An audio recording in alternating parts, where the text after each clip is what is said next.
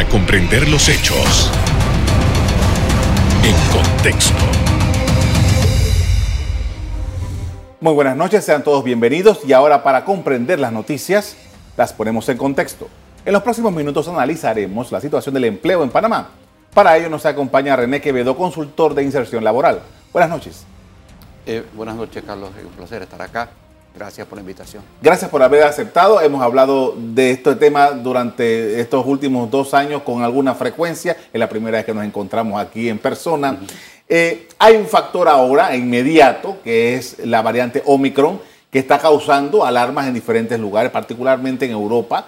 Hay, hay algún nivel de ansiedad con Omicron. Y esto, ¿cómo, cómo, cómo incide en todo esto que hemos venido discutiendo acerca de la necesidad de hacer planes y de contingencia para, mm, primero, que lograr estabilidad en las empresas y que haya empleo. Sí, eh, bueno, yo creo que definitivamente, como dice, aparentemente Omicron, si bien le está dando a los vacunados también, sus efectos son leves, así que yo creo que yo, eh, no le tengo mucho miedo a los efectos eh, epidemiológicos de Omicron, pero sí le tengo miedo al efecto psicológico. Y ya lo estamos viendo. Omicron está causando terror. Eh, y, lamentablemente nosotros venimos el año pasado, Panamá adoptó las políticas de confinamiento más severas de Latinoamérica y en una economía donde 70% de sus empleos son presenciales, tuvo un impacto devastador. El sector privado el año pasado perdió 364 mil empleos, esos 42 empleos, 42% de los empleos formales del sector privado. Entonces nos estamos tratando de recuperar este, yo creo que el gobierno está procediendo de manera prudente, eh, creo que está haciendo llamado a la vacunación, etcétera, y sobre todo al, mantener las eh, medidas de seguridad, eh, que creo que ha sido la clave. Creo que hay que reconocerle al gobierno que la estrategia de vacunación ha funcionado y ha funcionado también la estrategia de concientización. Así que creo que, bueno, hay que, hay que, con el Omicron hay que tener precaución, más no pánico. Esta economía no aguanta, no aguanta un cierre más. A eso iba. Justamente usted dice, bueno, aquí hay un, problema de salud que dicen los especialistas no, no, no causa el Omicron. Punto para Omicron. Pero ese, el nivel psicológico, esa situación de que esta es una variante que contagia a muchas más personas y que obviamente si muchas más personas se contagian y se enferman, entonces hay unos protocolos que hay que seguir, 14 días de, de cuarentena, etcétera y tal el ambiente. ¿Esto enrarece el ambiente para materia económica, materia de empleo? Sí, realmente el virus que enfrenta Panamá es la incertidumbre. Este, y la vacuna es eh, confianza. Eh, lamentablemente eh, hay una parte em, sanitaria que no, que no podemos controlar. Pero entonces lo que está ocasionando es que esta, este elemento de incertidumbre se está uniendo a otros factores de incertidumbre con respecto al clima de negocios, este, hay incertidumbre en los inversionistas. De hecho, la generación, eh, eh, como dije, el sector privado perdió 364 mil empleos el año pasado. Se, recuperaba, se recuperó algo. Vimos eh, en el último informe de la Contraloría que se recuperó algo. hay una bajada del índice de desempleo, sin embargo, es, es, algo más bien teórico porque no se contabiliza la gente que recibe el vale digital 478 mil que reciben el, vale digital. Eh, eh, pero sí hay un alto nivel de incertidumbre en, la, en el clima de inversiones y esto se está manifestando eh, en la generación de empleos formales. Sin inversión privada no hay generación de empleo. Hoy la generación de nuevos empleos en Panamá medido en función de los nuevos contratos que tramita Mitradel va a un 44% por debajo de lo que fue el 2019 ese año se generaron 52 eh, mil, 40 empleos, todos informales. Así que entonces creo que eh, realmente el gran, hay un eh, gran nivel de incertidumbre en, la, en, la, en el clima de inversiones. Y esto no solamente tiene que ver con el Omicron, tiene también un tema con el tema este de, los mensajes que se están enviando hacia la comunidad inversionista, particularmente la, con respecto a la inversión extranjera. Que son temas que, que, hay que abordar porque nosotros necesitamos inversión extranjera en el país. Me llama la atención lo que usted dice acerca de que eh, los contratos de trabajo son el 44% por debajo de 2019. ¿Y sabes por qué me llama la atención? Porque el, el, 2019 todos estábamos convencidos que había sido un muy mal año. Sí. O sea, estamos hablando de que estamos peor de lo que nosotros sentíamos que estaba mal. Sí, Es correcto, sí. Y yo creo que, como decía, obviamente eh, estamos tratando de, reconstruir eh, las fuentes de empleo después de una masacre, de una catástrofe laboral. Pero hay otros temas también importantes, por ejemplo, eh, el tema de la inversión extranjera. en, este en este momento, Panamá está negociando el, gobierno con Minera Panamá, es la mayor inversión extranjera hecha en el país, son 6.700 millones de dólares, este, 39.000 empleos, etc. Entonces, eh, mientras eso no se defina, okay, yo creo que eso marcará un antes y un después. Esto crea un alto nivel de incertidumbre, eh, no hay proporción para invertir.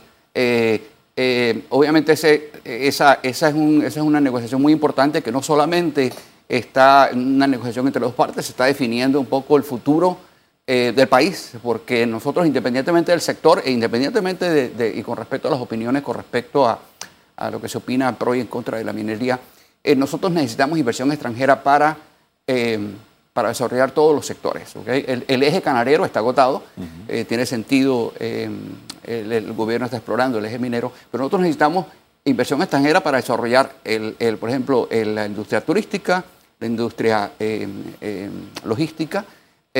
lamentablemente, tanto la logística como la turística tienen altos niveles de informalidad. Entonces, la única manera como yo genero empleo formal en el turismo y en la logística y en la minería y en todos los demás, es a través de inversión eh, inversión privada pues, nacional y extranjera. Y lamentablemente el sector privado nacional está descapitalizado luego de año y medio cerrado. ¿no? Así que creo que es un tema, eh, insisto, lo que quiero decir es que, bueno, sí, el, COVID eh, ha agregado a la, incertidumbre, pero ya veníamos con un nivel de incertidumbre y hay temas puntuales que tienen que ver con el clima de inversiones, máxime hoy teniendo, por ejemplo, a Costa Rica, que es proporcional a su economía, el país que más inversión extranjera está trayendo en el mundo. Entonces creo que es importante que nosotros realmente decidamos eh, es importante que nos proyectemos como un país pro inversión extranjera, eh, porque si nosotros no generamos empleo formal, por ejemplo, la Caja del Seguro Social está condenada a muerte. Entonces, eh, y entonces esto amarra varias cosas.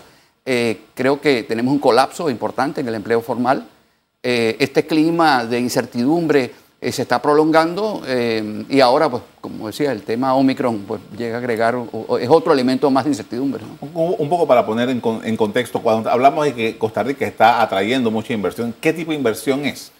Ellos están atrayendo inversión pues, de, todo tipo eh, y se están centrando mucho en, en, actividades de valor agregado que están atrayendo compañías de tecnología. Tienen un hub de, de instrumentos médicos impresionante eh, creo, que, creo que es importante eh, eh, esa estrategia que, ellos están siguiendo. Y una cuestión que tienen están atrayendo muchas multinacionales. Y lo, más importante que están haciendo es que no solamente tienen una estrategia de atracción de inversión extranjera, es que lo están promocionando, ellos están promocionando como un país pro inversión extranjera. Y creo que deberíamos este, también pues mirar un poco lo que ellos están haciendo. Y, sobre todo es hora, para, es hora de actuar, necesitamos hacer las cosas rápidas, hay una demora importante y lamentablemente la incertidumbre es el peor enemigo de la reactivación económica y el peor enemigo de la generación de empleo. Con esto vamos a hacer una primera pausa para comerciales. Al regreso seguimos hablando del empleo en Panamá en medio de la crisis sanitaria. Ya volvemos.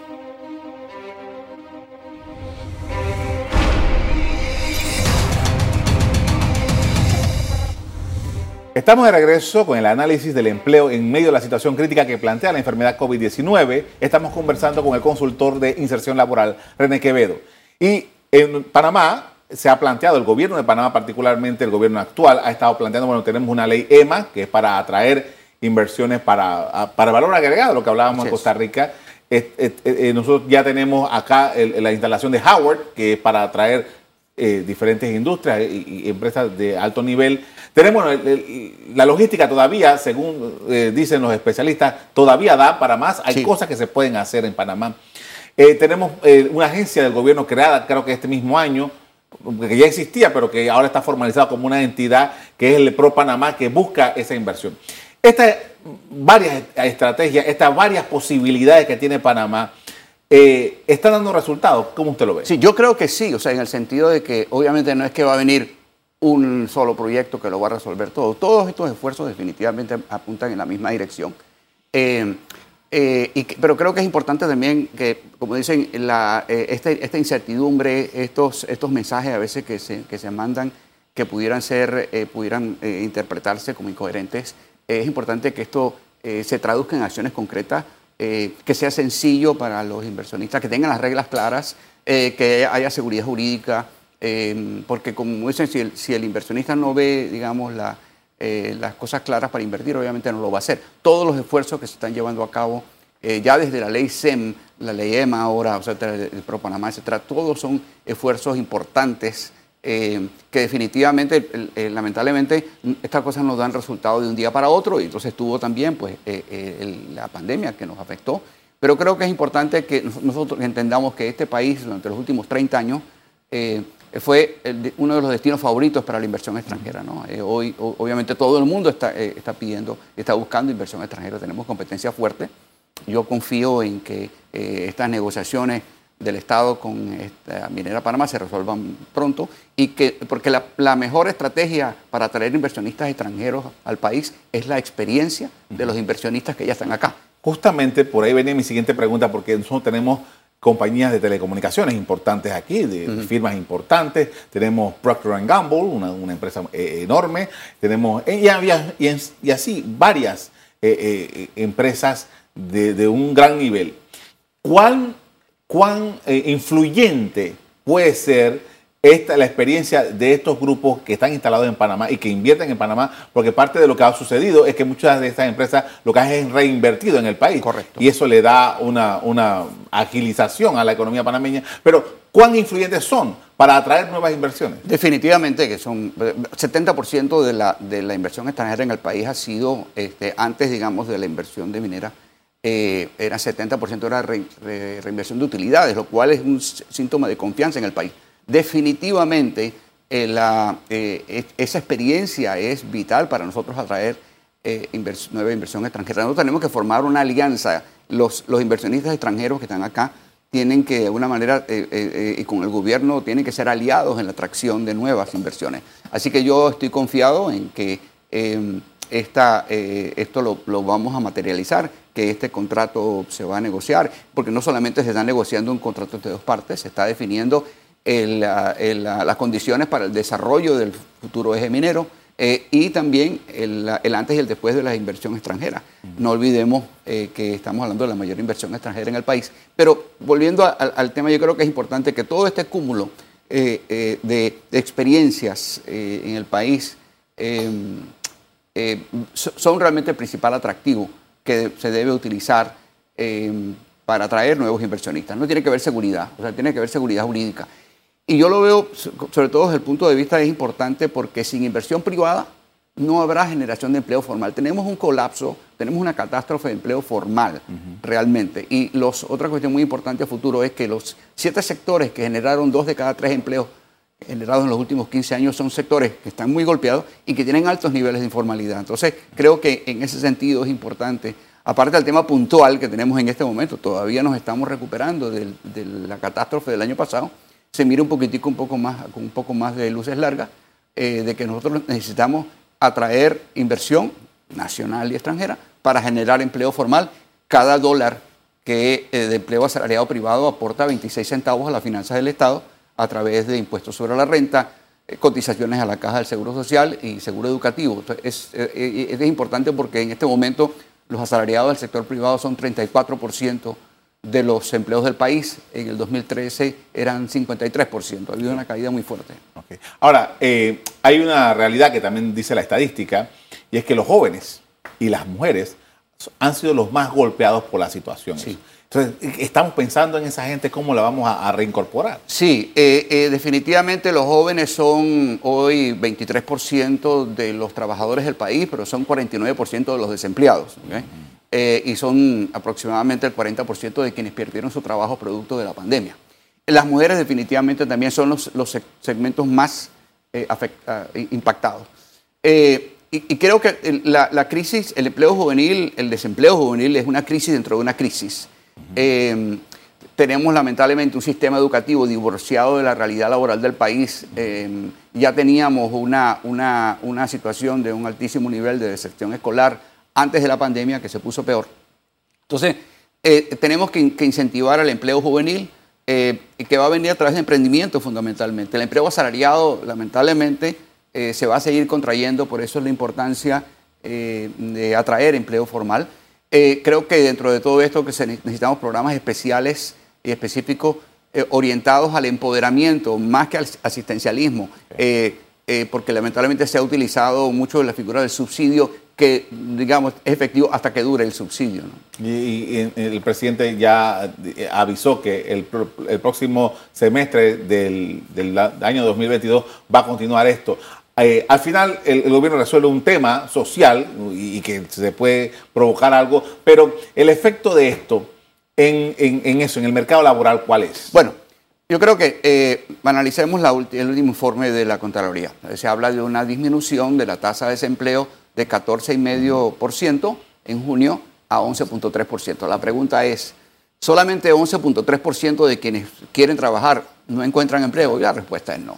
¿Por qué? Porque tenemos 478 mil beneficiarios del Vale Solidario que reciben esa ayuda porque no encuentran empleo o lo perdieron. Si añadiéramos, de hecho, para comparar los mismos periodos, en octubre, cuando es la, fecha de la medición de, desempleo de la Contraloría, había 610 mil beneficiarios en el Vale Solidario, el Vale Digital.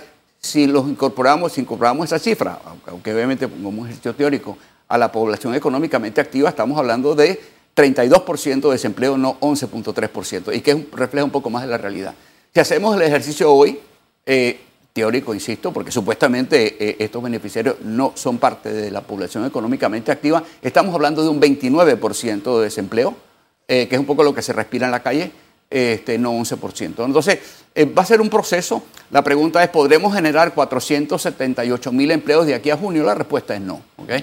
Este, pero básicamente, el, como decía Ronald Reagan, el mejor programa social del mundo es un empleo. Entonces creo que el asistencialismo no es sostenible, máxime cuando el gobierno está utilizando préstamos para eh, pagar la planilla, el aumento en la planilla estatal y pagar subsidios. Entonces, esto no es sostenible. Necesitamos convertir la generación de empleo en la obsesión nacional. Eh, con el mayor de los respetos, hasta ahora la, la, estrategia ha sido la vacunación, muy exitosa, dicho sea de paso, porque hay que reconocerle al gobierno que ha sido muy exitoso este, eh, no solamente la estrategia de vacunación, sino la, concientización social y que la gente está respondiendo. Pero creo que es importante de que nosotros eh, no podemos seguir perdiendo empleo. Eh, no estamos generando, la economía no está generando nuevos empleos. Como dije, estamos 44% por debajo de lo que fue el 2019, que tampoco fue un super, super año. ¿no? Entonces, creo que va a ser un proceso. creo que en la medida en que Em, se vaya eliminando pues, las restricciones y vayamos eh, controlando un poco eh, o, contextualizando un poco esta amenaza de, Omicron, eh, podremos seguir con el proceso que llevamos. Se ha avanzado, se, se han recuperado algunos empleos, pero no lo suficiente. Es muy difícil recuperarse de, de una pérdida de 364 mil empleos en un año. ¿no? Por esto vamos a hacer una segunda pausa para comerciales. Al regreso, seguimos en el análisis de los cambios en el mercado laboral panameño. Ya volvemos.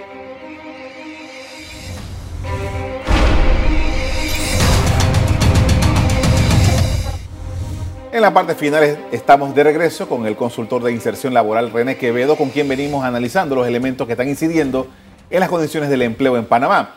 Y muchas personas a la hora de analizar las cuestiones del empleo se recuerdan el año 2011, el año 2012, que había aquí una suerte de, bonanza económica. Estaba el, canal de Panamá, estaba en pleno apogeo en su expansión. La mina, la construcción de la mina estaba en plena expansión. Hay una serie de obras que también el gobierno por su cuenta también desarrolló. Y eh, esas cifras fueron, eh, creo que nunca, por lo menos yo en mi vida no la había visto, había pleno empleo en Panamá. Eh, Estamos hablando de obras de infraestructura grandísimas, una privada, la otra el Estado, eh, que tuvieron un gran impacto. Eh, nosotros no, quizás no tengamos esta, esta oportunidad ahora. ¿Qué cosas, qué elementos nosotros podemos considerar para por lo menos tener algún nivel de movimiento? Sí, eh, yo creo que es importante porque los niveles, no, no, olvidemos, por ejemplo, la ampliación del canal, que fue 5.2 millones 500, bueno, 5 mil millones. Eh, en esta economía, pues prácticamente la puso a volar como un efecto. ¿no? Entonces, eh, no tenemos esos niveles de, proyectos a futuro. Eh, la, hubo mucha, tiene varios aspectos, ¿no? Mucho trabajo en construcción, mucho empleo eh, de baja escolaridad, eso tiene una característica importante también, unas consideraciones importantes. A futuro no va a haber estos sectores, eh, digamos, que van a generar empleos masivos. Eh, y ahí va a haber una transformación, y tiene que haber una transformación de la matriz económica, los sectores que van a estar generando los empleos. no va a haber en esas cantidades. Pero, por ejemplo, yo pudiera eh, esperar, por ejemplo, se está hablando de la minería, la minería hoy genera 39 mil empleos entre directos, indirectos e inducidos. Eh, esto puede, puede aumentar. Eh, también yo espero que la, logística, que fue muy golpeada por la pandemia, porque no olvidemos que las, restricciones de movilidad realmente en Panamá son, afectaron el 70% de los empleos. Entonces, yo espero que la logística eh, se recupere. Yo espero ver, insisto, que haya inversión extranjera allí. Eh, eh, yo espero también una revitalización del turismo, pero necesitamos también inversión. van a ser los sectores, digamos, que van a destacar. los elementos de tipo tecnológico, los empleos tecnológicos va a generar empleo, no en las mismas cantidades, y el tipo de empleo va a ser diferente, van a ser empleos de mayor escolaridad. Es decir, que yo creo que tenemos un reto definitivamente importante a futuro. Eh, justamente porque eh, eh, para poder tener esos empleos que tienen esa, esa, ese nivel, nosotros debemos estarnos preparando ya para eso. ¿Lo estamos haciendo? Creo que sí, creo que hay esfuerzos, creo que tenemos que acelerarlos. el futuro del trabajo ya llegó. Eh, eh, obviamente eh, el, el, tema de la, de la, pandemia pues, es a nivel mundial, yo creo que lamentablemente es así como dos pasitos para adelante y uno para atrás, este, pero se van a recuperar estos empleos. La tecnología va a tener y está teniendo mucho auge, creo que vamos a ver mucho, muchos empleos allí, no en las cantidades, ¿verdad? Este, que nos gustaría tener, pero sí va a haber empleo y lo hay hoy. Por, ejemplo, hoy, eh, eh, digamos, si yo hablo inglés, yo puedo conseguir empleo hoy en un call center, por ejemplo. ¿no? O sea, que no es que se desaparecieron los empleos. Los empleos en, tecnología hoy este, se, se, está contratando gente. Entonces, eh, el problema es que, como dije antes, el 94%, una cuestión importante, de todos los empleos que se perdieron fueron trabajadores que ganaban menos de 750 dólares mensuales y tenían 11 o menos años de escolaridad. Si a eso agregamos que nosotros pasamos de deserción escolar en educación premedia y media de 14 mil adolescentes por año a 60 mil, de acuerdo a unas declaraciones de la ministra de Educación, justamente el año pasado, eh, ¿qué quiere decir esto? Que tenemos un alto nivel de trabajadores de, desempleados con bajo nivel de, escolaridad. Entonces necesitamos activar este, estos, estas actividades que requieren eh, eh, empleos o trabajadores de baja escolaridad, la construcción siendo uno. Pero lamentablemente tenemos el problema este de que, de que se habla de, de 12 mil millones de dólares en, inversiones en infraestructura, pero dependen del financiamiento privado. El Estado está en precaria situación financiera, sobreendeudado, de tal manera que estamos ante una situación complicada, pero creo que, y volviendo al tema este del vale digital, necesitamos empleos, ¿ok? Eh, esto lo vamos a poder mantener, pero esto no es sostenible. No es sostenible eh, eh, eh, primero, como le dije antes, estamos hablando de dinero prestado, Y por otro lado, nosotros necesitamos generar empleo, generar empleo que la gente pueda ganarse la vida dignamente. Y para eso tenemos que inyectar confianza, inyectar confianza en los inversionistas, inyectar confianza en el mismo consumidor. Porque acabamos de ver, por ejemplo, el informe de de confianza del, índice de confianza del consumidor panameño publicado por la Cámara de, Comercio, donde 7 de cada 10 eh, panameños eh, se siente pesimista con respecto a su futuro laboral. Tenemos que abordar esto porque en la medida que haya miedo, que haya incertidumbre, esto inhibe el consumo. El consumo cayó el año pasado en 600 millones de dólares mensuales. ¿okay? Si yo tengo miedo, y volviendo a Omicron, si yo tengo miedo de que me voy a, a contagiar, yo no voy a salir esto inhibe el consumo. Entonces es como el perro mordiéndose la cola. Entonces creo que eh, yo le tengo miedo al miedo. Creo que tenemos que, nuestro virus es la incertidumbre y la incertidumbre, la vacuna es la confianza. La pregunta es cómo nosotros podemos transmitir y generar confianza. Para ello, para ello yo tengo que ser coherente y predecible. Ahora, ya me queda menos de dos minutos la pregunta.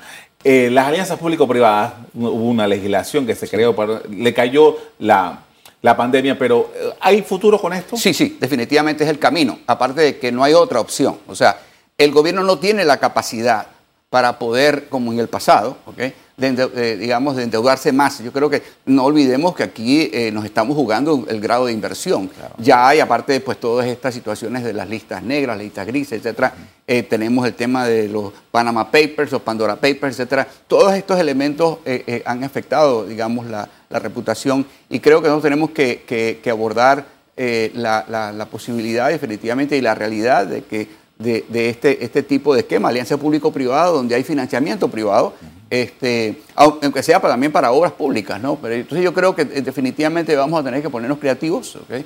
Pero este, estamos ante una coyuntura complicada, eh, y yo, pero yo tengo muchísima confianza de que, esto, de que esto tiene fecha de cumpleaños y que lo vamos a superar. Le agradezco mucho por habernos acompañado esta noche para hablar de este tema, muy amable. Gracias por la invitación. El Instituto Nacional de Estadística y Censo reportó una reducción de la tasa de desempleo de 14.5% en junio de este año a 11.3% en octubre. Hasta aquí el programa de hoy. A usted le doy las gracias por acompañarnos. Me despido invitándolos a que continúen disfrutando de nuestra programación. Buenas noches.